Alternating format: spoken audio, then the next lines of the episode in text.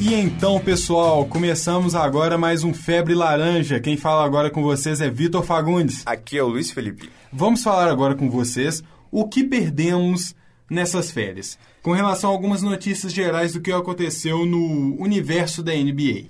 Tivemos a votação entre os jogadores para MVP e as demais premiações que já ocorreram oficialmente pela NBA, mas os jogadores votaram e decidiram que James Harden foi o MVP para eles. O que, que você acha disso, Vitor Fagundes? Eu acho interessante até certo ponto, porque o Steph Curry, é, os especialistas veem o Stephen Curry como melhor e dentro de quadra, os jogadores que jogam assim junto com o pessoal escolheu James Harden. Eu acho meio conflituoso assim, mas eu acho muito merecido. Até porque no nosso segundo programa, eu e o Luiz Felipe, a gente falou e ficou entre os dois mesmo, James Harden e Steph Curry. Então, assim, acho que é muito justo, só que eu acho conflituoso, sabe? Porque às vezes na cabeça do Steph Curry pode pesar, assim, alguma coisa. Não sei se ele tá ligando para isso, até porque ele foi MVP é, de verdade, assim, e tudo. Até porque essa eleição é informal. Mas às vezes na cabeça do jogador pode ficar alguma coisa conflituosa, assim. Espero que não, né? Mas se fosse eu, talvez. Uma pena que não sou eu, mas eu provavelmente pensaria uma coisa assim.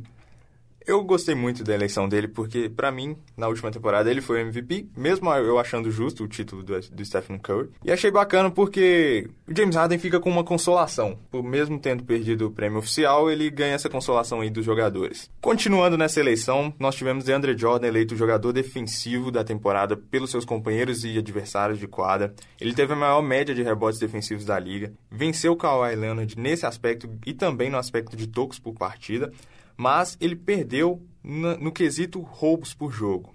A gente pode analisar isso de uma maneira bem prática, até porque a velocidade dos dois jogadores é muito diferente. E a altura deles também. É óbvio que o DeAndre Jordan, com toda a sua altura, conseguiria ganhar do Kawhi Leonard nos rebotes e nos tocos. Mas vamos lembrar que o Kawhi Leonard também tem uma média de tocos muito alta, ele joga muito essa parte defensiva, ele sabe muito bem como bloquear os jogadores. Todavia, o DeAndre Jordan, com todo o tamanho dele, porte físico, acabou levando isso.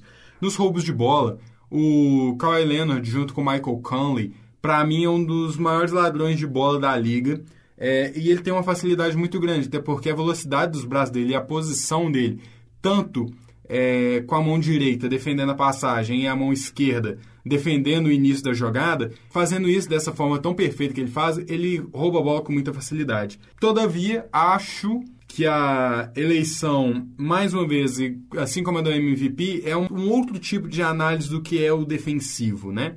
E talvez os jogadores tenham valorizado essa parte mais forte, meio, não vou falar grossa, né? Mas uma parte mais ríspida de como defender, que é o modo como DeAndre Jordan defende. Mas acho que é uma eleição muito justa porque ele também defendeu muito. Eu colocaria também o Gasol aí e tudo, mas eu acho que foi pau a pau mesmo esses dois. Se for olhar por esse critério de defesa, essa força em rebote, em toco, pode colocar aí um Paul Gasol, Mark Gasol, até o Whiteside que jogou muito bem, o Anthony Davis, mas colocando aí nas mãos do Andrew Jordan é uma ótima. Analisando friamente os números assim, a gente pode dar o prêmio para o DeAndre Jordan, mas eu penso que o Kawhi Leonard é um jogador muito mais completo, um jogador que tem uma explosão maior, um jogador que, vamos dizer assim, tem vários aspectos ao seu favor, não somente ele dentro do garrafão, como o DeAndre Jordan é um pivô, faz com qualidade o seu papel, mas é como eu disse, eu acho o Kawhi muito mais completo e acho justo a premiação da NBA também. Entrando agora nessa categoria de Rookie of the Year, tivemos uma, um vencedor igual tanto dentro de quadra quanto pelos especialistas e jornalistas, Andrew Wiggins, o canadense first pick do draft, e que agora, diferente de Anthony Bennett, assim, que foi um bust danado, fez valer todo o nome que ele tinha e tudo e conseguiu fazer o Timberwolves crescer, né? Junto com Ricky Rubio e no finalzinho com Kevin Garnett. A gente teve também Stephen Curry o jogador considerado mais difícil de marcar pelos seus adversários. É como você falou, é um pouco contraditório, né? Eles elegem o Harden MVP e o Curry mais difícil de marcar, mas tudo bem, dá para entender. E com a performance mais decisiva, com certeza aquelas finais do Stephen Curry, como a gente tinha comentado, ele não pontuou tão alto quanto o LeBron, mas as suas pontuações foram regulares, no seu nível ele conseguiu levar o time ao título. Fora que o Steph Curry, diferente de alguns jogadores e tudo, é, principalmente até o LeBron, fazia muitos dos seus pontos junto com o Clay Thompson no último quarto. Então, assim, ele meio que parecia entrar com uma vontade danada no primeiro quarto. O segundo e o terceiro quarto eram mais assim da assistência, um jogo mais cadenciado e cozinhando um pouco o jogo.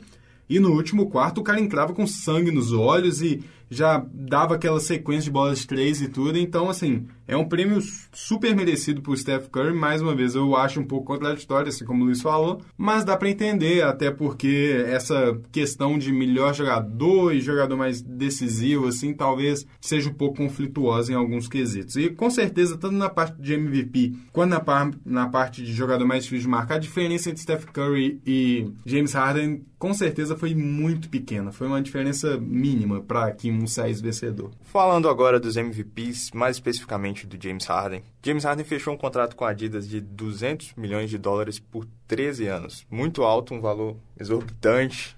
Uma fábula. E é um cara que, só por esse contrato, a gente já pode ver como ele está se destacando na NBA. E creio que a Adidas vai fazer dele um ícone, assim como fez com o Lionel Messi, entre outros craques por aí já que na NBA os grandes craques a Nike costuma roubar logo de cara, então uma grande aquisição para a Adidas, grande em valores e em imagem também, que ela vai carregar agora, James Harden. Em 13 anos, James Harden vai receber cerca de 17 milhões por temporada e vai entrar num seleto grupo de jogadores que são patrocinados pela Adidas e são muito bem patrocinados. Assim como o Luiz falou, a Nike representa a maioria deles, a gente pode falar de Kevin Durant e LeBron James, que tem até a própria linha de tênis deles. E talvez o James Harden seja um jogador para ter sua própria linha de tênis. É, assim como o Steph Curry, que tem na Under Armour. É, que é uma empresa assim nova aqui no Brasil, até pouca gente conhece a Under Armour, mas nos Estados Unidos ela é muito forte e patrocina o Steph Curry. Então assim, paga muito bem para ele e agora na Adidas junto com Damian Lillard e John Wall, teremos aí James Harden no métier deles aí. Mas com certeza é um valor muito bem pago por uma imagem muito forte e que com certeza ele é muito carismático e a barba dele, é, lá em Houston, todo mundo usa a barba do James Harden. Ele é o, é, ele é o cara do Fear the Beard, né? E, tipo, o cara tem o medo da barba. Ele é o MVB, o Most Valuable Beard. Então, assim, é, a gente pode imaginar que eles talvez, lógico, não vai existir um tênis de barba, pelo amor de Deus, mas é um cara que eles vão conseguir pegar muito essa imagem um dele. Um logotipo, porque... um algo do tipo. É, alguma coisa desse tipo eu acho que vai acabar funcionando e tudo, Sim. alguma coisa com a barba. Que nem o Varejão em Cleveland, que todo mundo usa aquela peruca do Varejão e tudo, e todo mundo gosta muito dele. É o mesmo caso com a barba do James Harden. Agora, pessoal, a gente vai falar da Summer League, uma competição que aconteceu aí depois do fim da temporada da NBA, né, como preparação também, teste para esses jogadores que estão chegando agora. Os jogadores novos que, mesmo atuando já no profissional das equipes, eles ganham mais uma chance ali de mostrar o seu valor. Os jogadores reservas, os jogadores que vêm da de league, jogadores draftados e etc. Esses jogadores eles ganharam a oportunidade de mostrar o seu valor. E o San Antonio Spurs foi campeão, né, com a técnica Beck Hammond, assistente do Greg Popovich. Ela foi a primeira mulher a comandar a equipe na Summer League, já chegou ganhando já, já chegou sambando na cara das inimigas aí. E Spurs foi campeão vencendo o Phoenix Suns por 93 a 90 e o Kyle Anderson, do próprio San Antonio Spurs, foi eleito MVP da competição. Esse jogador, podem ficar de olho, joga com a camisa número 1 um do San Antonio Spurs e ele é muito bom jogador, muito bom jogador as médias dele na Summer League foram muito boas. Se tiveram a curiosidade de acompanhar, assim, às vezes no, no Twitter da NBA ou qualquer outro veículo assim, de comunicação, eles sempre postam e, e ele é muito forte. Ele é um cara que vai chegar a ser um dos ótimos armadores aí daqui pra frente. Ele joga na posição 1 e 2, quebra galho na 3. Então, assim, acho que é um jogador que a gente pode ficar muito de olho. Sobre a Beckham, a gente vai falar aqui também da Nancy Lieberman, mas já adianto que, para mim, é sensacional ver as mulheres ganhando um espaço muito grande na NBA, de verdade. É, na WNBA já são extremamente fortes as técnicas e tudo, mas assim, num, naquele meio masculino e tudo, de um esporte que às vezes as pessoas podem achar até que é muito machista, a mulher já chegar dominando, sendo assistente técnica do que seria o quê? Vamos transportar para cá um, do Bernardinho da NBA, do cara mais bravo da NBA e tudo, o Greg Popovich, que tipo não é nem um pouco carismático, é secão, e a mulher ter o jogo de cintura para conviver com ele, é, descobrir algumas coisas e aprender com ele, botar em prática e já ser campeão da Summer League, é uma coisa assim notável. Sim. A Nancy Lieberman chega no Sacramento Kings, como você disse, Vitor Hugo, para ser auxiliar do George Call. Ela já é uma atleta consagrada, né, na sua carreira quando atuava. Ela foi prata nas Olimpíadas de 76, foi campeã mundial em 79 e está no hall da fama do basquete, né? Então não é qualquer uma que chega para treinar, ela já chega com uma certa moral na sua carreira.